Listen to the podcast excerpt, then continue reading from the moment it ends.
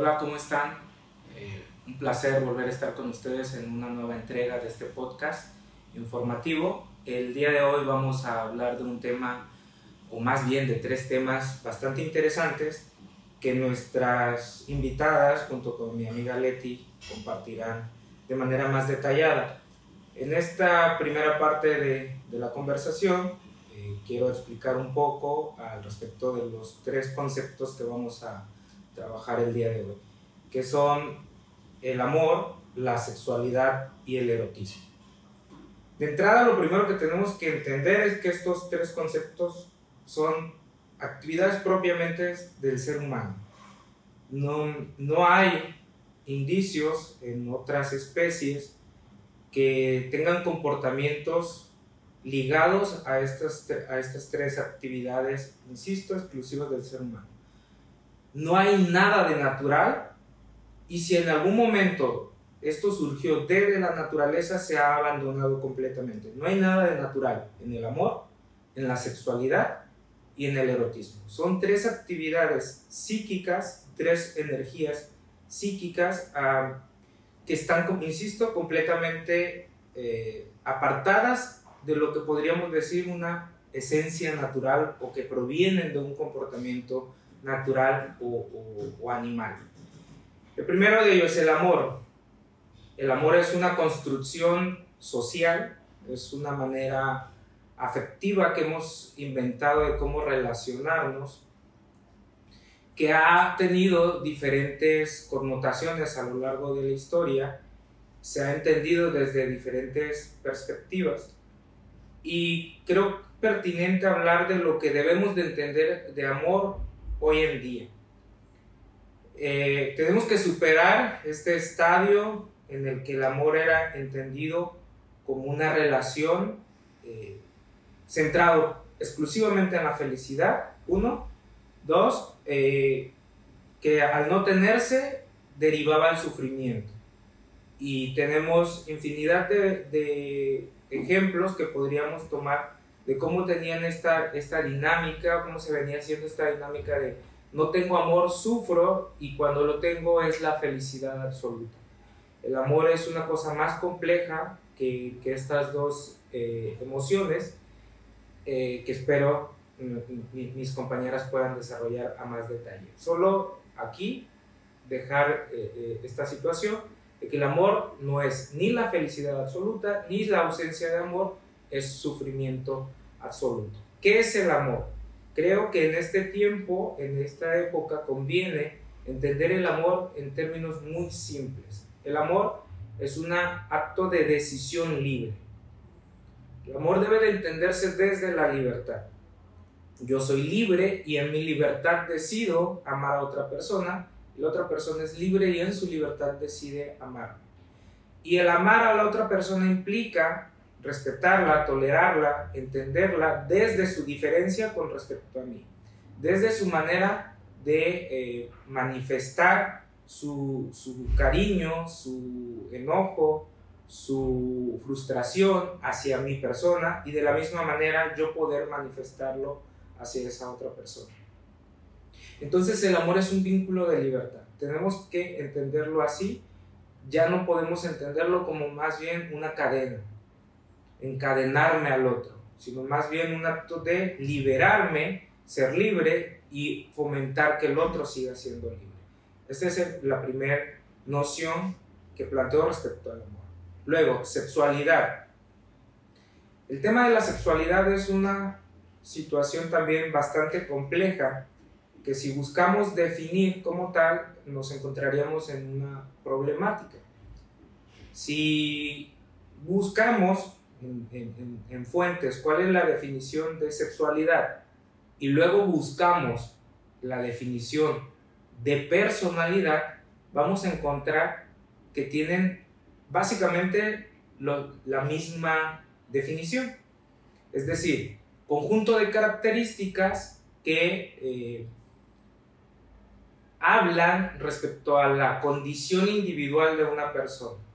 La sexualidad no solamente se refiere al comportamiento sexual en tanto que actividad de reproducción. La sexualidad implica la, asumir eh, mi sexo, es decir, si nací con órganos genitales eh, pene o vagina, si eh, asumir mi rol de género, si soy masculino o femenino, asumir uh, la mi, mi identidad sexual, es decir, quién se convierte en la persona hacia quien proyecto mi, mi, carga libidinal, hombre, mujer, eh, gay, lesbiana, transexual, etc. Debemos de entender la sexualidad como una dinámica de, de la misma personalidad del sujeto.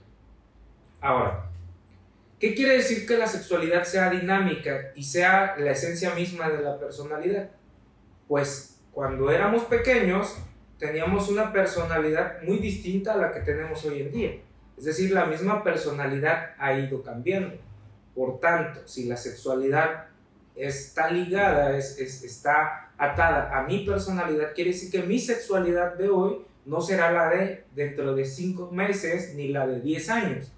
Por ello, eh, es que encontramos a personas que tienen un rol de género en un momento de su vida y luego cambia o tienen una preferencia sexual en un momento de su vida y luego cambia. Tienes a la mujer que vivió 30 eh, años de matrimonio y luego sostiene una relación eh, homosexual con otra mujer, que es completamente natural.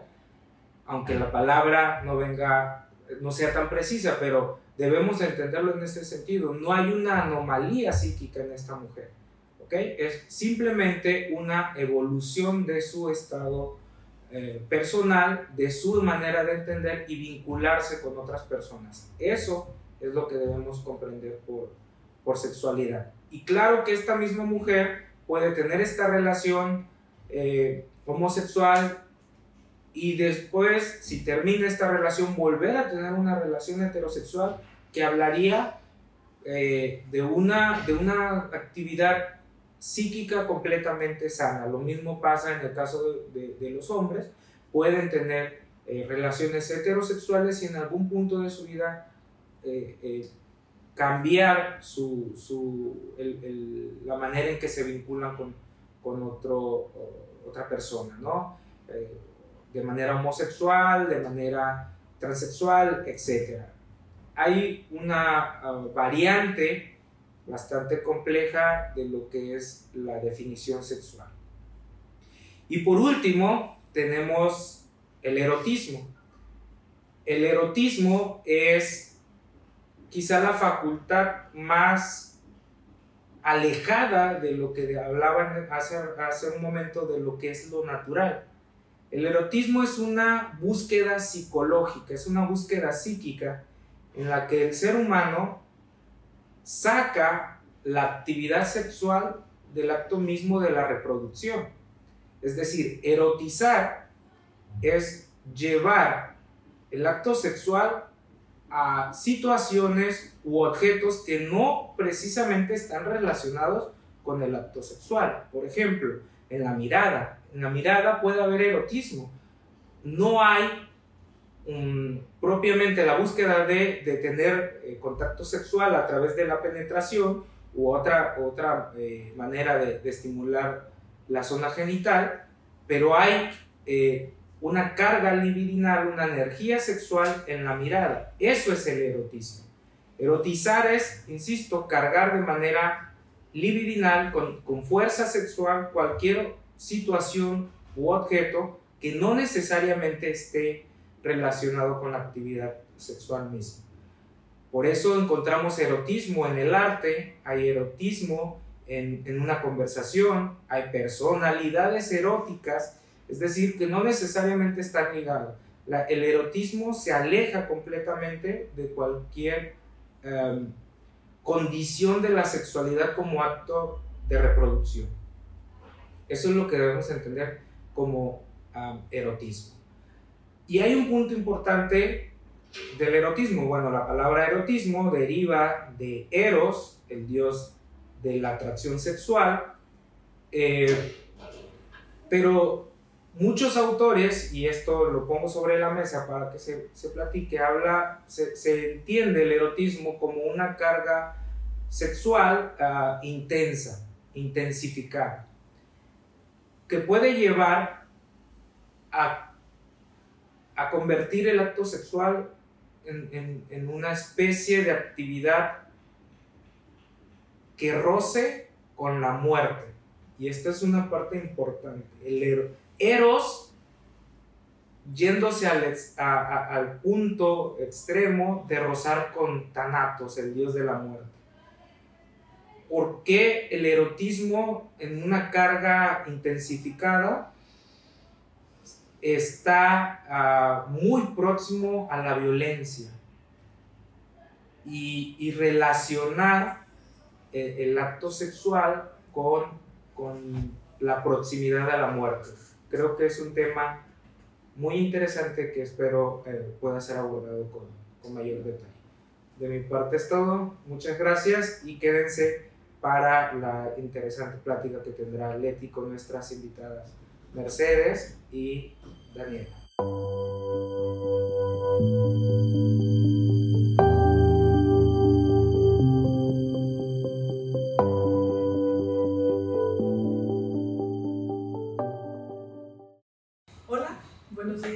estás, Mercedes?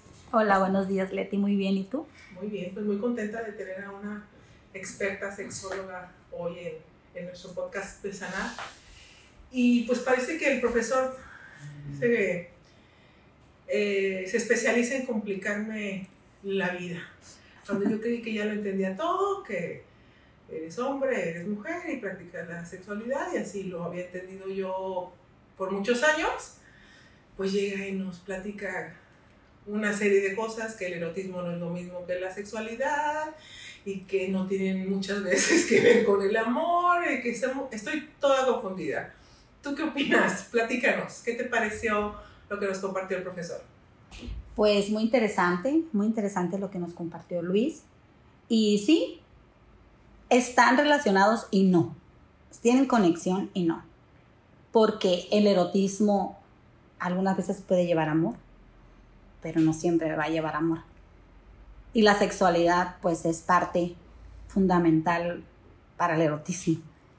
Ya seas, ah, este, te identifiques como hombre, mujer, como lo dijo Luis, homosexual, lesbiana, transgénero, cualquier persona, practicamos el erotismo, a veces sin darnos cuenta. Somos eróticos, algunos se reprimen, algunos sí lo sacan a flor de piel, ni cuenta te das, cuando eres erótico. A veces estás, por ejemplo, hasta en la forma de, muy burdo pero de, cómo te comes una paleta. O sea, tú puedes erotizar a una persona comiéndote una paleta y, te van a voltear a ver mm, raro, pero no lo estás haciendo con la intención de hacerlo. Es parte de tu cuerpo, el cómo te acomodas tu cabello, el cómo caminas, eh, te hace una persona erótica y no precisamente una persona sexual el erotismo va acompañado de la sexualidad, pero no siempre del sexo. Yo puedo erotizar, como comentaron ahorita, con la mente, yo te puedo erotizar ah, con la voz, yo te puedo erotizar con mi caminar, yo te puedo erotizar con, con muchas cosas, pero el amor ya es algo más complejo. Pero es genial, imagínate que el amor vaya con lo erótico. En el primer podcast que que escuchamos hace un par de semanas, hablaban de, de, la, de la, construcción, de cómo eh, la psique está escindida y tenemos una naturaleza y el resto ha sido eh, implementado, es decir, lo hemos adquirido. Y, y, lo traigo a colación porque lo mismo ha sucedido con la idea de amor. Es decir, el amor lo tenemos muy relacionado con el amor romántico sin embargo, eh, existe el amor a las mascotas, por citar algo. Finalmente, el amor es un vínculo que como seres humanos hemos desarrollado. Y de ahí que alguien se pueda vincular con su mascota y llegar a amarlo. Aunque este jamás te va a responder como esperas que tu amor romántico lo haga o como tu amor romántico acostumbra a hacerlo. Y qué interesante esto de que el amor no es miel sobre hojuelas. y que nunca nos contaron qué sucedía al día siguiente de la historia de fueron felices para siempre. Y que supones que el amor romántico nunca va a estar mezclado con el odio. El, el amor y el odio podrían ser unas emociones que, que conviven. Definitivamente, como el bien y el mal. Pero sí es muy interesante lo que acabas de decir, Leti, eh, que construimos el amor bajo ideales, lo idealizamos. Tendemos a idealizar el amor con esa historia de vivieron felices para siempre. Pero el amor es parte de, sufrir también. En el amor va, va, el goce, pero también va el sufrimiento. Y generalmente el sufrimiento es el que te va a dar el, crecimiento como pareja, como persona. Nos, nos enseñan que el amor es ah, casarte, el amor es tener una familia, el amor es tener a alguien a tu lado. Pero hay personas que se aman a sí mismas y no necesitan a alguien más para amarse. Hay personas que son felices sin hijos, con un perro, como dices, o sea, no importa lo que importa, lo que tú llamas se llama afecto y vínculo que tú haces con alguien o con un animal. Se hace porque el animal te está dando el afecto que tú necesitas, aún sin que sea un lenguaje verbal. Qué bien. Eh, tenemos con nosotros a, nuestra invitada Daniela Alvarado y, esto que acaba de mencionar Mercedes acerca del amor a uno mismo, pues también es una manera de vincularnos con nosotros mismos. A ver, ¿qué nos, qué nos puede comentar Daniela, por favor? Hola Leti. Hola Mercedes. Hola. Ah, gracias por invitarme. Estoy muy emocionada con el tema. Em, el amor, el amor que, que, que, sentimos por nosotros mismos, creo que de ahí debemos de partir. Eh, es cuando es como que lo primero que nos deberían de, enseñar en la vida. Amarse a uno mismo y ya de ahí empezar a construir relaciones porque creo que es lo principal. Sin duda, sin duda, coincido contigo. Y qué bien que tocas este tema de es lo primero que deberían de, enseñarnos. Yo le preguntaba al, al profesor, y, y, esta pregunta quedó en el aire, si una vez que fuimos construidos, como mencionamos en el primer podcast, si nosotros nos podemos reconstruir y asumir esa responsabilidad. Ok, como niña, cuando fuimos, no nos enseñaron, o, no lo primero como hoy lo propones, primero enséñala a vincularte contigo mismo. ¿Cuál es la solución? Si ya no me enseñaron, ¿me debo resignar a eso, Daniela? ¿Qué opinas? Híjole, ha sido un camino muy largo porque yo eh, pues sí vengo cargando con lo que me enseñaron. Y llegó un punto en el que gracias a la terapia y a sanar, pues tuve que reconstruirme.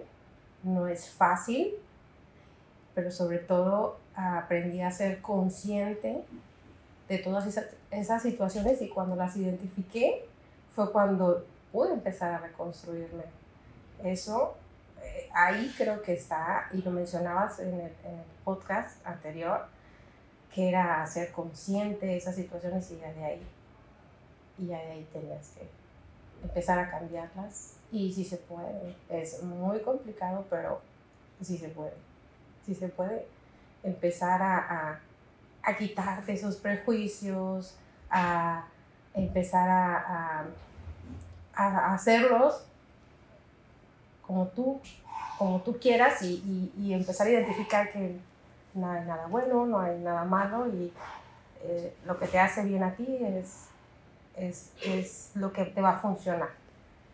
Y pues ahí yo creo que el, amor parte. ¿Es posible renunciar a algo que aprendimos, Daniela? Sí, sí, es posible. ¿Es fácil? No, no es fácil. Pero una vez que ya lo identificas, ya... ¿Vale la pena? 100%. Es decir, es posible sanar. Es posible sanar, claro que sí. Qué bien. Entonces, el amor es un vínculo. Podríamos decir que el amor es, es un vínculo que no necesariamente es miel sobre hojuelas y solo felicidad, que tendrá un, un contenido eh, pues duro, difícil, de, una especie de, de, odio que convive con, con el amor. Y, y, yo cuando lo, lo, lo trato de, de entender desde mi, mi, amor propio y obviamente llevarlo hacia mis relaciones con otros, hay algunas partes de mí que me gustan, que me fascinan y por eso las tengo. Pero hay otras que literalmente odio. Entonces, aprender que, que el amor es un vínculo que, que, siempre estará. Quiero mucho a mi perro y me choca tener que limpiar el patio. Son cosas que, que siempre van a, a convivir y que podemos amar en diferente intensidad y en diferentes formas. ¿Será esto así, Mercedes? Así es. Eh, el amor se transforma y, evoluciona. Al principio, como en la relación de pareja específicamente, amas con deseo, con pasión. Luego va como transformándose a ese digamos que al principio es como carnal, ¿no? Es un amor con deseo, pero después se transforma a ese amor de pareja, a ese amor de, digamos, como socios, como una sociedad, empiezas a formar con tu pareja, empiezan a tener los mismos metas, los mismos gustos, y se va transformando. Lo que, no, lo que nos debemos de quitar, debemos aceptar que así es, porque a veces decimos, no, es que ya no es como antes, es que ya no siento eso, ya no me trata, ya no tiene ese deseo, ya, porque es parte de crecer. Porque incluso no somos los de antes. Claro. en mi relación que inicié hace cinco años no soy, la, no soy la de antes, no digamos si fueron 10 o 15. Así es, entonces uh, que estamos idealizando siempre. Eso es lo que nos daña como individuo. La idealización que yo tengo del amor, de la persona. Pero si sabes algo que de, con lo que siempre debemos de, de trabajar y practicar el erotismo. No importa cuántos años tengas, puede ser siempre erótico. A, mí me gustaría poner dos, dos este, cuestiones en la mesa, a ver si, si, Daniela y tú las responden, ojalá una cada una. Primero, ¿puede haber una relación sexual sin amor o puede haber una relación amorosa sin sexo? Es, esa, esa sería una de, de, las, de las preguntas. Ah, sí, sí y sí. Sí puede haber una relación sexual sin amor. De, generalmente hay muchas relaciones sexuales, pero no sin atracción. O sea, yo tengo, yo tengo que sentir esa atracción por esa persona para poder a, a tener una relación sexual, pero no precisamente la tengo que amar. Digamos que es como un paso para llegar al amor. Es un paso para llegar al amor. No sé, Daniela, ¿qué opinas? Creo que, que sí, que, que, hay muchos prejuicios sobre tener relaciones sexuales sin amor. Eh, creo que hasta cierto punto todo individuo en, en, su momento debería de experimentar una relación sexual sin amor. Eh, el sexo ocasional que le, que le dicen, eh, creo que, que puedes amar y, y, y tener sexo y puedes eh, tener sexo sin necesidad de amar. Esto de experimentar, qué importante, Daniela, porque hay cosas que no sabes si te van a gustar hasta que las pruebas. Exacto. quiero, quiero decir algo muy, muy cierto de lo que dijiste, retomando el tema de las relaciones ocasionales. Es, es algo bueno porque se puede derivar el amor de ahí. Porque tú estás con alguien, la conoces esa noche, te fuiste con esa persona, tuviste una relación sexual increíble, te sentiste erotizada, te sentiste deseada, entonces tú es cuando te cuestionas. Tienes dos opciones, o, ay, yo quiero que amanezca para irme, o quiero pedir un taxi y no quiero volver a ver a esta persona. O vale la pena volver a verlo, vale, vale la pena volver a verla, vale la pena intentar con esta persona, porque el primer paso que di me gustó. Me arriesgué y, me gustó, me gustó lo que el match, me gustó la química que hubo, porque el amor empieza con la química. Me gustó su olor. No solamente me gustó el sexo, me gustó su olor, me gustó la química, me gustó cómo soy yo cuando estuve con esa persona. Ay, qué importante. Y qué importante es eso. O sea, les voy a platicar eh, una experiencia cuando yo eh, eh, era más chica, ¿no? A mí me encantaba un chico y yo quería hacerme notar. el día que yo conseguí que el chico me invitara a salir, fue a mi casa y bastó solo, solo esa primera cita para decir ya no, porque era algo, el, el chavo no olía mal, era muy, muy pulcro, pero su, su olor, su, su, no sé, no, me parecía que olía raro. Te desencantó. Ajá, y ya de ahí ya no hubo química, entonces, pobrecito, una disculpa, porque ya no, ya no, no se dio la segunda cita, no lo entendió, no le podía decir por qué no, simplemente pues ya dejé de contestar No eres tú, llamadas. soy El famoso no eres tú, soy yo. Esa, esa es justo mi segunda pregunta respecto a la atracción.